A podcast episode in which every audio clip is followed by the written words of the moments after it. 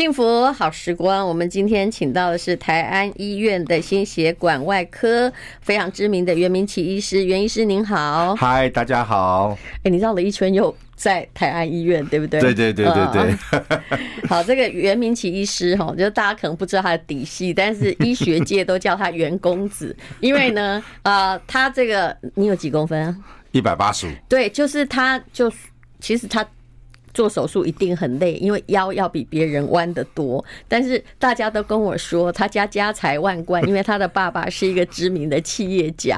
没有，不敢，一点都不敢。其实我以前在开刀的时候比较好玩，是旁边的人都要拿拿一些矮凳子，因为我不可能蹲下来，所以他都是依我的高度，所以旁边有有小小啊护理师啊，他们还要穿一个板凳，还要加两个板凳，是非常安全的站在那个地方。可是如果当你是那是你是大医师以后。你是小医师的时候，那个主治医师搞不好就矮矮的啊，对不对？你怎么办？以前台北啊，应该是台中荣总有个院长雷永耀雷院长，他就是比较娇小一点点，所以我们在搭配一起的时候，真是蛮奇妙的一个。就换你怎么样？要整个蹲着吗？我就想办法尽量退后啊，这样尽量。但是，但是从老师那边可以学到非常非常多的经验，所以我觉得我在执业的过程中哈，除了我爸爸教我教了管得很严之外，嗯，其实我在台北荣总的成长过程中，每一个师长所教导我们的，在每一科所教导我们的，在后来的执业的过程中，尤其到了地方医院来的时候，真的是受益无穷。因为我认识这个袁明奇很久了，他一向是一个热心的人，而且我知道他的为善不欲人知，就常常去什么呃非洲啊，或者去那种。很偏远啊，战火呃还有的那个地方啊，去义诊，有时候有急诊，你也是跟着飞机就这样专机飞过去，对不对？我自己曾经最好玩的一件事情是我曾经啊、呃、那时候是台北市立联合医院刚成立的时候，那我是那边的第一届的心脏外科主任，嗯，那那时候因为市立联合医院都蛮偏远的，我们当时的想法是希望把一些资资源能够整合在一起。你是不是在哪里的市立联合医院？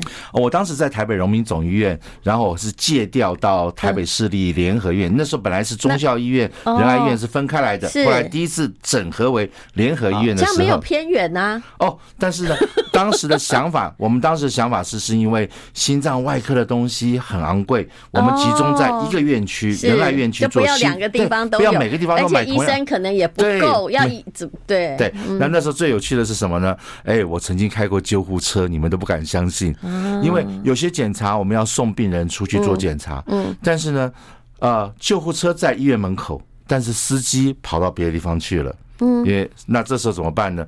病人又急着要去，对，尤其你们心脏病，只要一不掉超过三分钟，是不是？对，就挂点啦。所以我就问他们说。万事起头难，你这个车子我可不可以开？嗯，还是一定要特殊人才能开救护车？他说好像还可以，嗯、所以我拿了个钥匙就把它开开。自己去运病人，对，我就把病人。中间还一边指挥急救，说给他电击这样子吗？那那倒是没有，只是那个病人急着要去做个检查，因为安排检查本来就不容易。是，那时间被耽误的话，反而是不好。尤其病人在挨饿的过程中，你再耽误又要等待后续的话，麻烦。所以我说没关系，车子在我来开，我会开，我还。偷偷摸摸打开个警讯，挺好玩的一个经验。你看这位心脏科医师是多多才多艺啊，说不定你以后也会开飞机啊。呃，有有一次我真的坐过这医疗专机哦，我从关岛接送了一个小 baby 回来台湾就医，这样子哈。他是怎么了？也是心脏？他是先天性，他他不应该不是，他应该是早产，然后脐脐带有点绕绕紧，那出来的时候就可能有点缺氧，所以一出生的时候就要插管。那插管了一段时间之后，再管很难。移动，有些小 baby，对，小 baby 不难不容不容易移动，再加上在关岛的幼儿科好像没有办法在。嗯，养下去，因为有点挑战，所以他没有办法，只要用医疗专机把他后送。所以我们做了，我第一次人生第一次坐医疗专机哦。那我坐飞机就去关岛去接这个小 baby。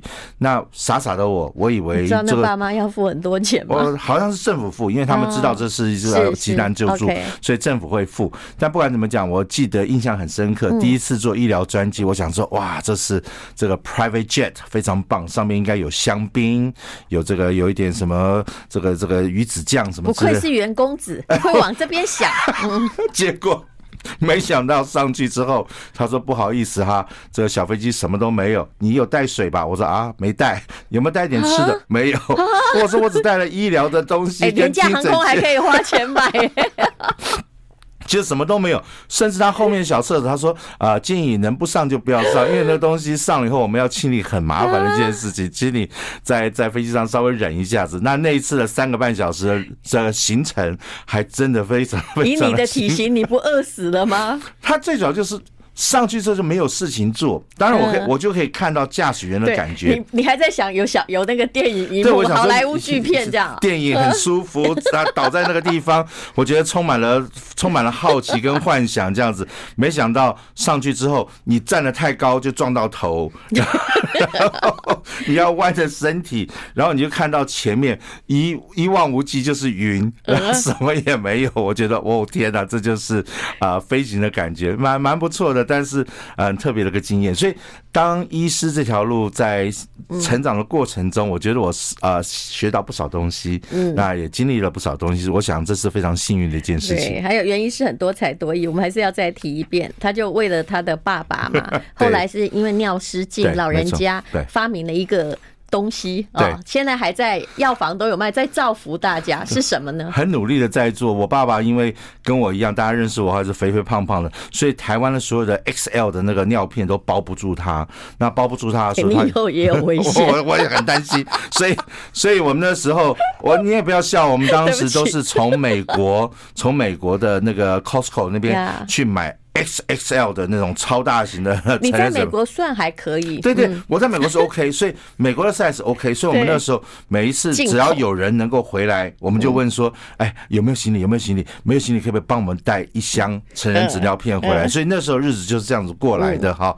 那爸爸有时一不小心尿布疹就出来了，一不小心就没有办法被那尿片快速的收集。然后你也刚刚也也讲过了，爸爸是个这个呃社会稍微有点名气，企业家，他有时候下午想出去跟人家开个会、喝个茶，就一坐那边，一不小心，这个姿势一不对，整个裤子、袜子就湿了。他自己很尴尬，后来都不出去，对，都不出去。所以我后来用我们开刀房的氧气面罩。改良设计成一个罩杯，罩住我爸爸下面的字。那么这时候就把它引流到一个袋子里面去，变成个单行道的引流袋，然后完全没有味道，而且我可以 recycle，非常棒，所以我还得了世界的发明奖，然后还得到专利等等等等。那当时确实是哎，又热热门一段时间这样子，嗯，但但是就是很难推，因为当医师可以，但是做行销业务就因为因为这些是对少数族群，对，没错，没错，对不对？很多人都会。觉得尿布省事，对，尤其是对，这还是对于体型比较大的族群，没错，嗯，对，所以很有趣的一件事情。大家有需要的时候，应该你可以去药局问问看。好，我们等一下再来问袁明奇医师。其实我今天本来是要谈夏天要怎么样保护你的心脏哦，但是他还有更精彩的故事要跟大家分享。I like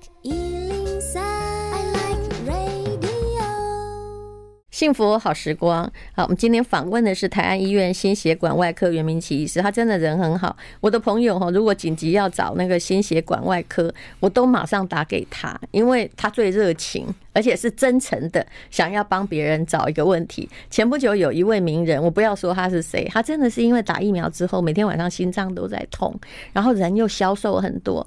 然后他那时候我们是在节目中相遇，他已经我觉得他已经勉强在讲话了。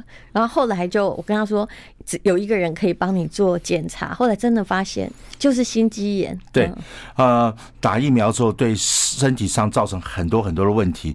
其实有些人是怪在新冠，呃。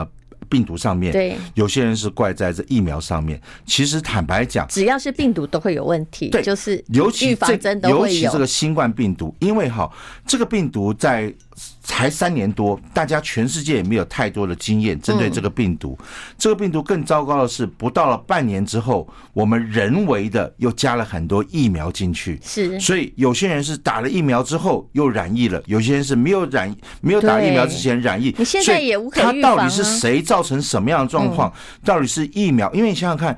疫苗也是从一个病毒里面经过呃过滤啊，去我讲普通点话，就把它变成个公公，它没有办法。它其实也就是病毒，它就是病毒，对，只是它没有比较弱一点，对，它弱一点，没有办法繁殖的情形下打进去。那么这个在制造的过程中，你想想看，从一个真的病毒去给它做一些化学处理之后，然后再怎么样变成一个小小的一吸吸的小东西，它经过多少化学反应，经过多少化学的药物，才能成型成为小小的疫苗？那这个东西打到你身上去了之后，所以到底是病毒在造成你的身体状况，还是疫苗造成身体状况？对，没有人知道，需要一点时间。所以这时候人打进去有身任何的身体的不舒适，我们都要当做赶快就医，赶快去理解一下到底出了什么样的问题。前不久我在上海有一个同学，他跟我很好，他不过现在今年才四十岁，耶，女企业家，可是他本来可能就是有肾脏的问题，后来他是感染了新冠之后没下预况，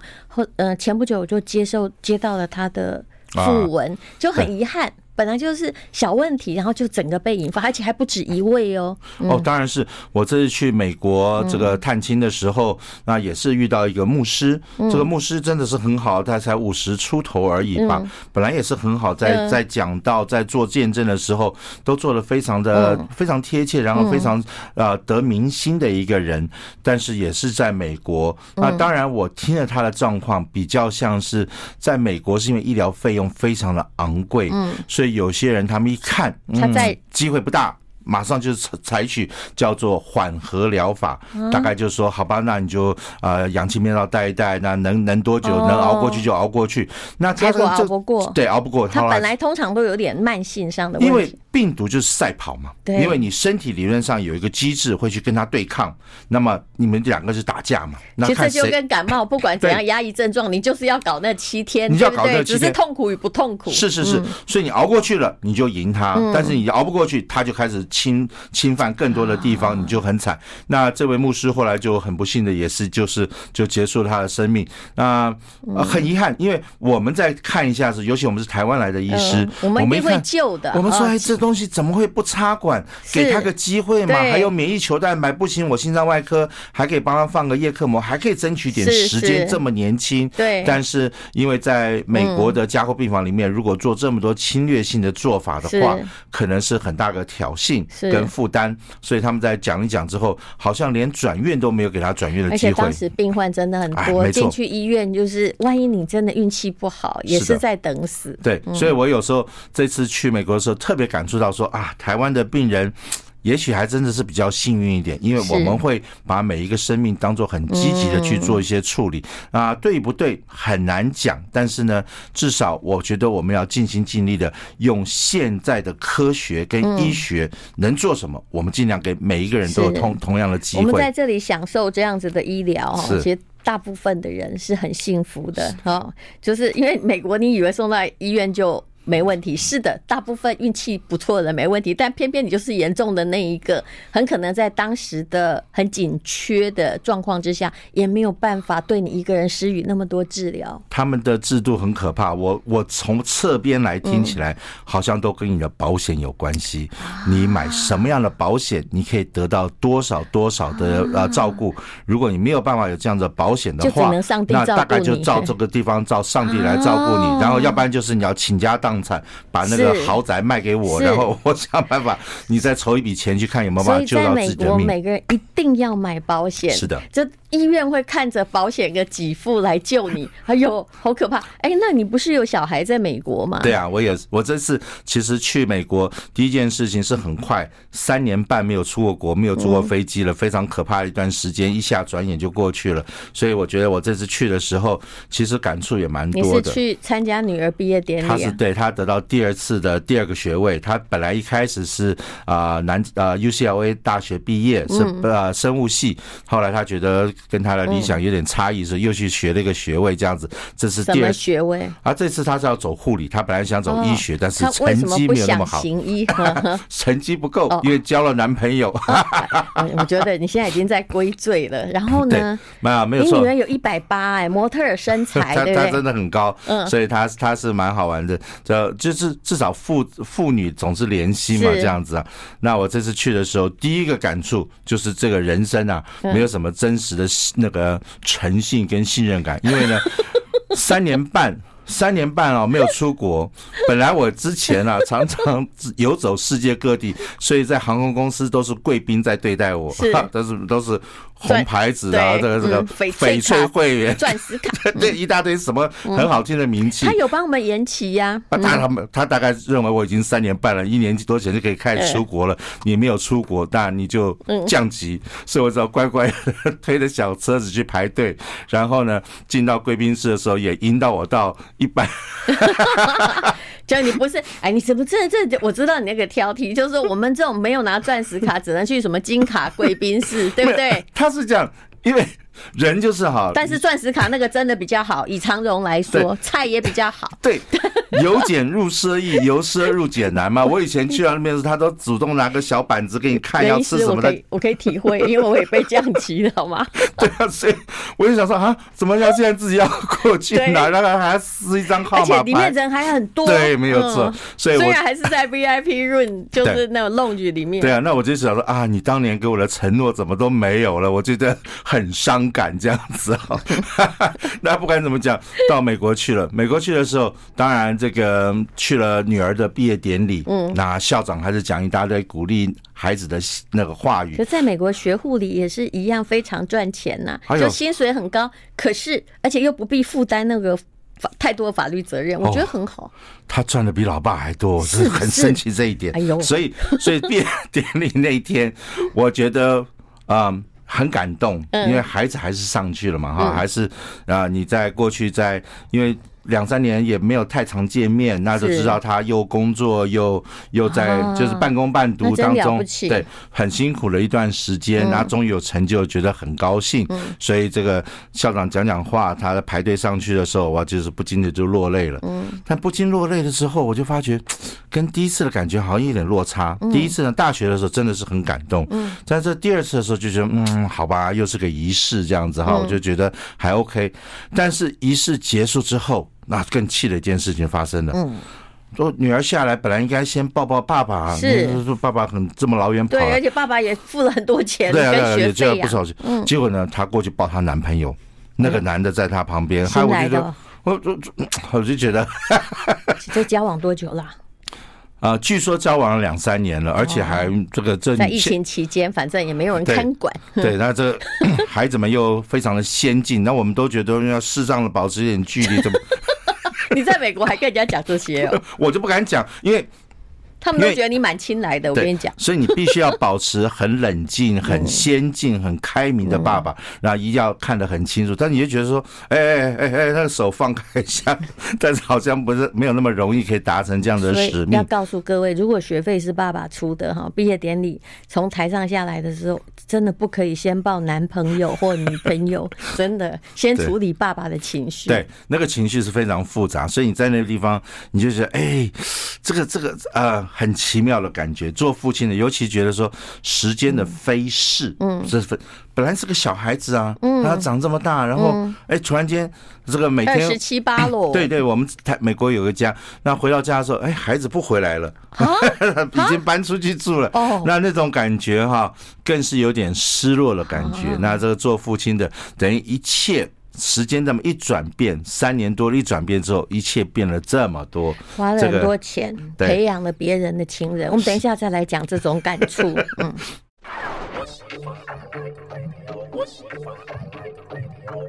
幸福好时光，今天我们请到是台安医院心血管外科袁明奇医师。我相信这些故事都相当感人。我也可以想象说，因为也许不久我的小孩也会去美国念书，万一突然哈，我是有跟他说，你可以交一个嗯长得好看点的男朋友啊。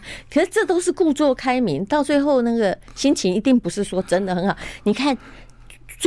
为了养着孩子，我们是真的，虽然没有说真的牺牲什么，但是你知道那学费也是挺昂贵的，也一直在在替他着想。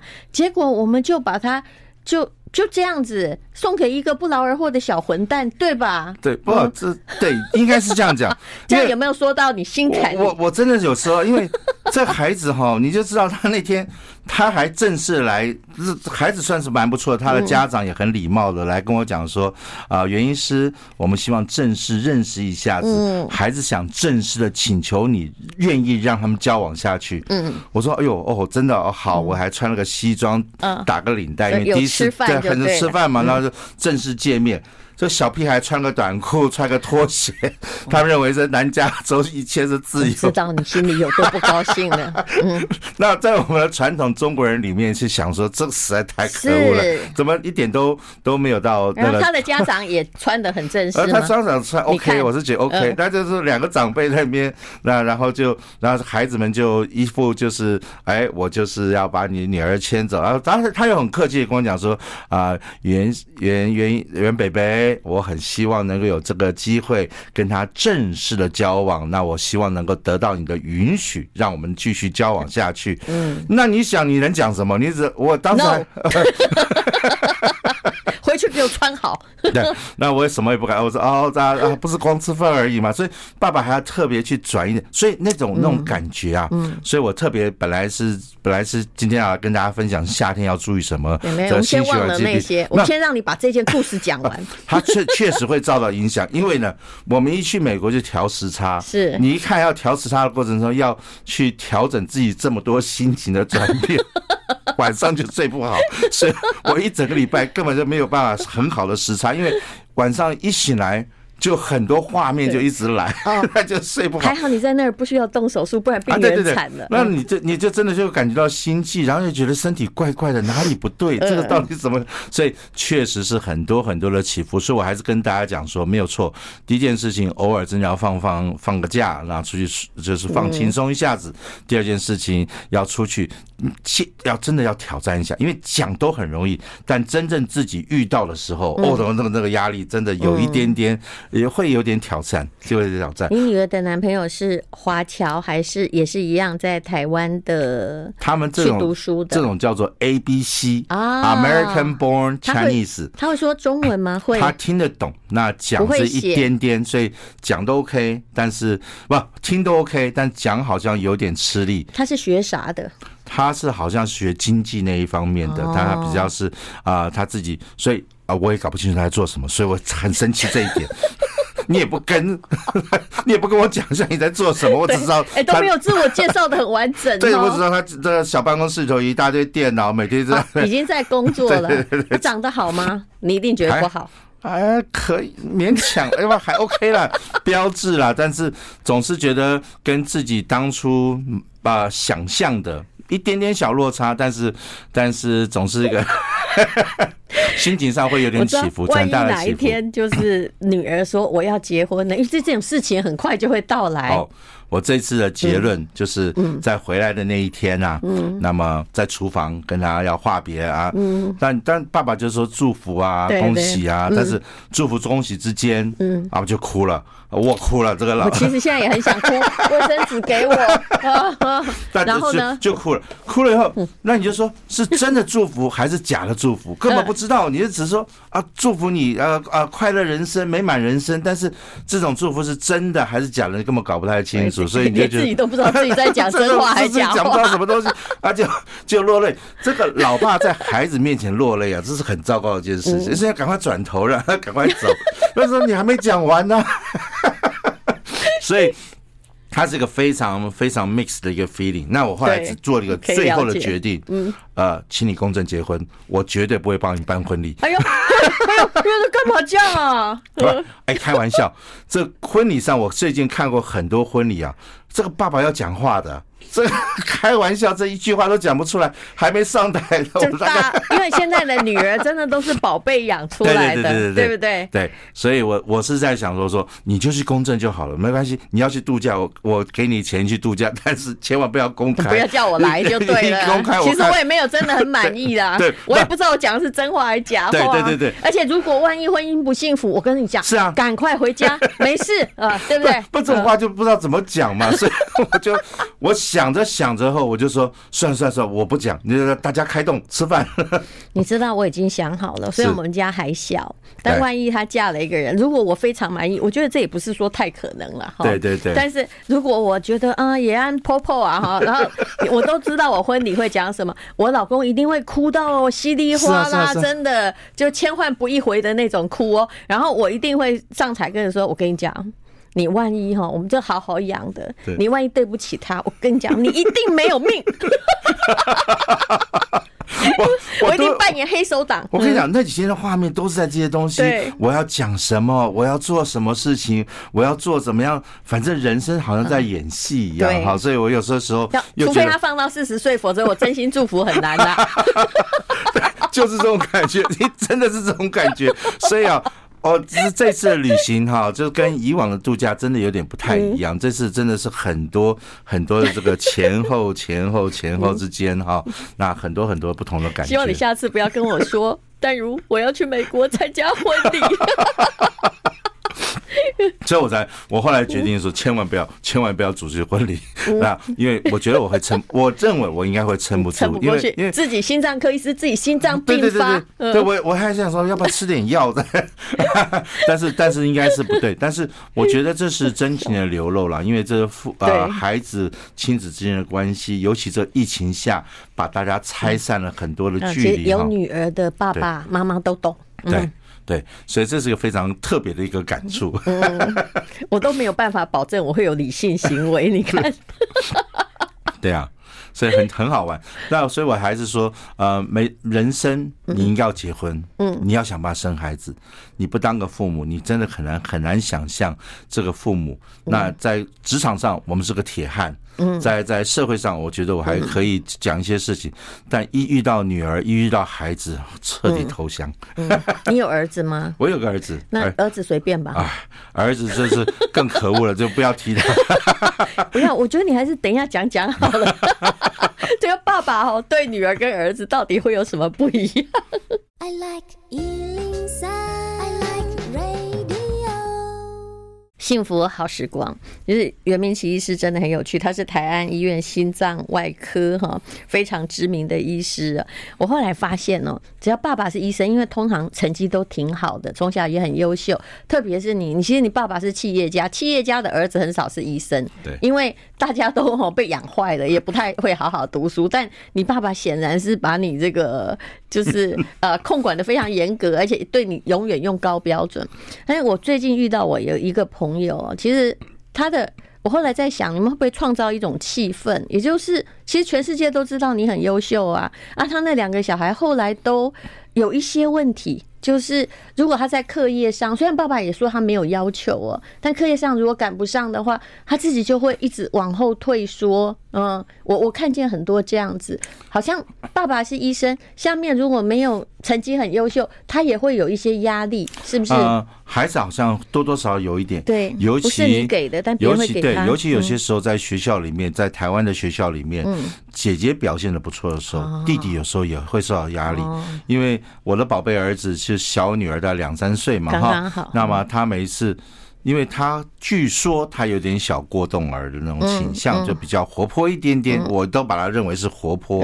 但是呢，人家说：“哎，你姐姐很乖哎，你姐姐表现的很好。”其实我觉得过动儿这种标签也很妙。我们小时候哪有过动儿这个标签，对不对？就是顽皮而已嘛。可现在只要贴了一个标签，你还是会被用异样眼光看。对，所以我儿子以前我最最受不了就是本来读国民小学，国民小学的时候他就经常。常会坐在这个呃老师旁边有个小雅座，嗯，哎，那个就是那同学这个老师家长就因为家长很喜欢去学校嘛，所以我觉得家长不应该进学校里面去，家长就隔那个窗子看看看，对，哎，为什么老师旁边有个座位？嗯，然后那个不听话的、不乖的就会往那边去坐，嗯，那家长一看好像是一种优惠哟，对对对，对不对？但是老师要就就近照顾他，但是呢，人家。爸妈一看的时候，就是说：“哎呦，这位宝贝小朋友怎么一天到晚坐在那边？一定调皮捣蛋，尽量不要跟他玩。”所以这时候真的会，我我个人认为，在那个时候啊，造成一点小小的阴影。嗯，那第二个阴影是我我宝贝儿子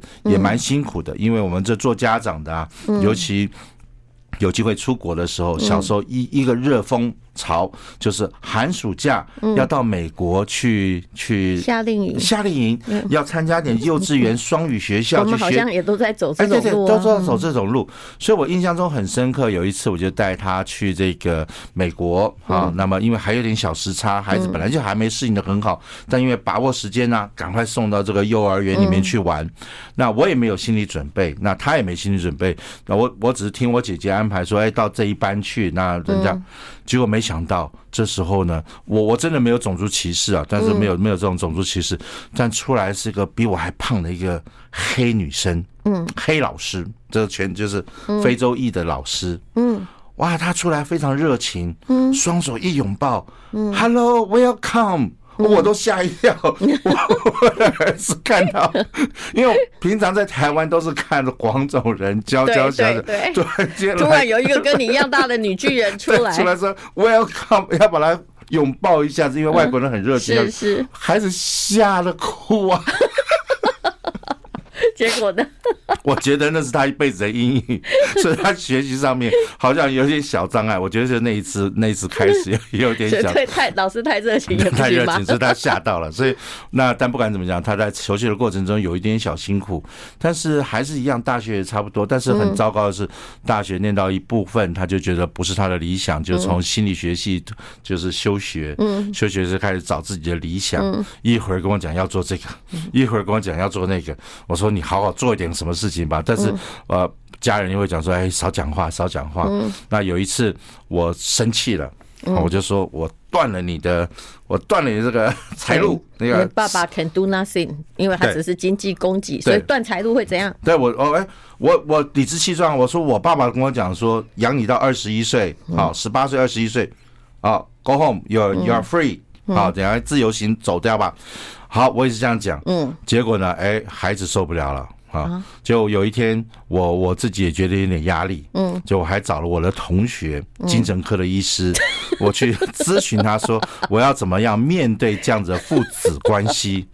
结果 我本来是去去找我同学，希望得到一点安慰慰藉，他站在爸爸里，没想到他当头就来个跟我讲说：“袁明启，袁明启，我跟你讲，都是你自己的错。”嗯，我说。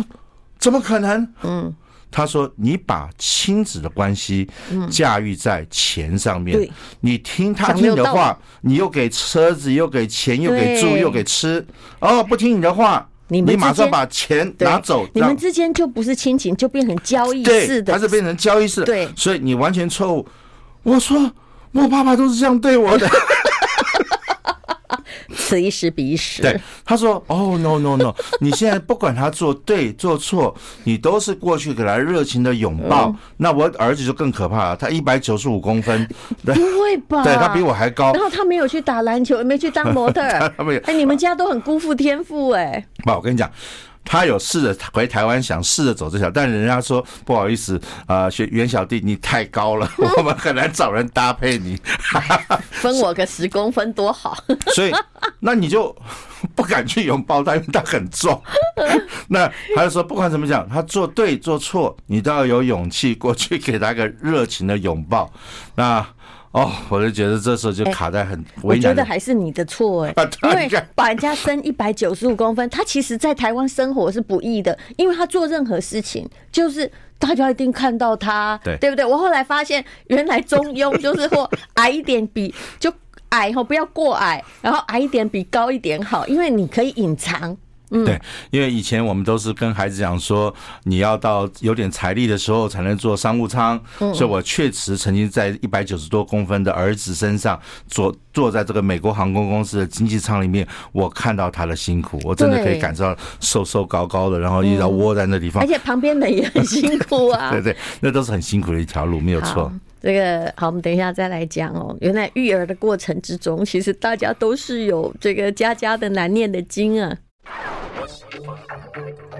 我喜欢幸福好时光，台安医院心血管外科袁明奇医师，他真是一个很可爱的医生哦。其实你有发现呢？我们这种呃五年级哈，或者是六年级初一代，跟现在你要教养那些九年级或两千年的，真的是完全不太一样了啊！真的不太一样，因为以前去吃个饭的话，你至少手机还没有什么东西。现在吃饭的时候，我那天去 Pebble Beach 哦，那个很好的高尔夫球场，哎，隔壁那一桌。爸爸妈妈在用餐，对面的两个孩子从头到尾没有抬过头。对，因为他们很在按，他们很无聊，他们就干脆借手机游到另外一个时空。是的，那我看父母亲偶尔有一点小对话，这就是出去观察嘛，总是要观察，就看，哎呦，美国人怎么也是这个样子？那两个，所以我我都想说，哎，Why don't you talk to your parents？你跟你爸妈讲几句话。后来。被家人拉住，千万不要这样子多事。但是，但是现在的孩子啊，确实是有独特的一些想法。那么，呃，怎么样去做？好像做父母亲的，在这一代，反而要开始去适应他们。其实，因为他们的经济环境不一样。你刚刚讲说，你其实就是希望孩子就做经济舱，也要体会一下正常生活。可是又那么高大。其实我也就。上一个学期，我送小孩去美国夏令营的时候也是一样哦。到了晚上呢，他自己收行李，他就跟着那个老师一起出发，然后看起来蛮兴奋的。然后他就说呢，呃，没关系啊，我问他要不要吃东西，他说没关系，那个菜很好吃，而且上去就可以躺平睡觉啊。你知道那时候 我突然愣了一下，后来接他的那个老师也愣了一下，嗯，我就看着那个我们家小熊说。小熊，等一下是不能躺平的哦。嗯，可能只有跟妈妈，因为你你知道，你不可能带他旅行，你买商务舱，对不对？让他坐经济舱，而且我已经发誓，就只要我钱付得起，我我就是一定要让自己过得好。所以他以为飞机上全躺平，这就是一个问题。后来老师也很尴尬，我就跟他说：“这次没有，请你好好的过日子。我不能大家都经济舱，给你买个商务舱，这是宠坏小孩。你看。”是不是一点都没有错？所以我也在这，他也过来了。这一点我也是非常感念我的父亲啊，因为我的父亲那时候他也是自己做商务舱，不过他有跟那个空中小姐特别讲或交代说，我们可不可以因为。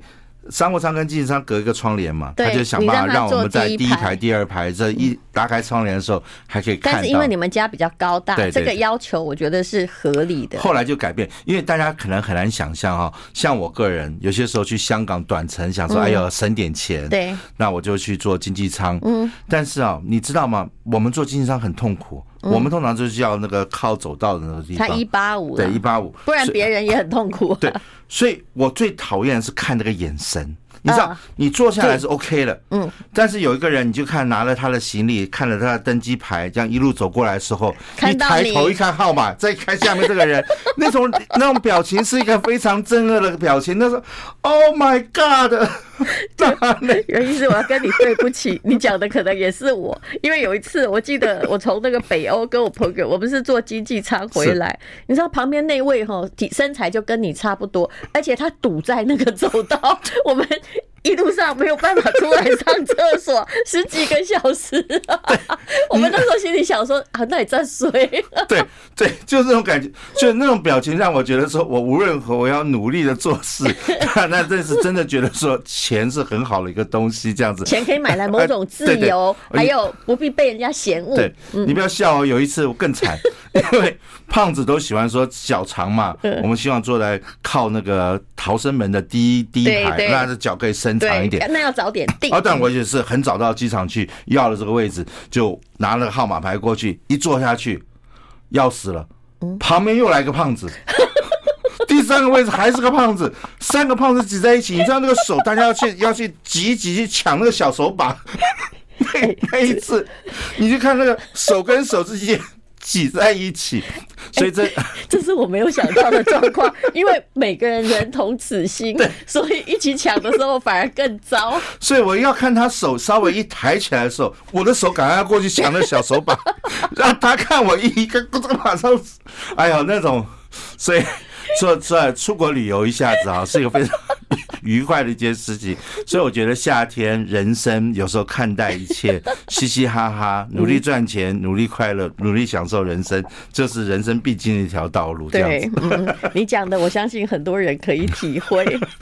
有时候我会觉得说，很多人就是我不是真的，我跟你讲，我其实心里大从心里，我真的没有很爱钱，但是我很知道钱可以做什么，就是说买到一个空间跟自由嘛，对，对不对？那个真的很舒服。你你那个，比如说我这次去印尼，我就做一个那个。位置单独的回来可以做单独的，我也不会选，因为商务舱也有两个人位置，你就把自己隔开来，然后努力的看电影，这样也很快乐啊！而且你不会妨害到任何人。对，那我跟你讲，那种表情是不是最讨厌的表情？那个很可怕。我下次也会检讨。你你你看，他一定是先看号码，然后再看下面，然后通常他会转头去看一下，想要找空姐说：“我可不可以换位置？” 哎，你这个对胖子而言是一个励志作用。非常励志。如果你长得很高很胖，那不好意思了，你还是要很努力的奋斗。没错，这就是你的宿命。为了不想看那些表情。好，今天非常谢谢台安医院心血管外科的袁明奇医师，谢谢，谢谢。请继续收听王瑞瑶的超级美食家。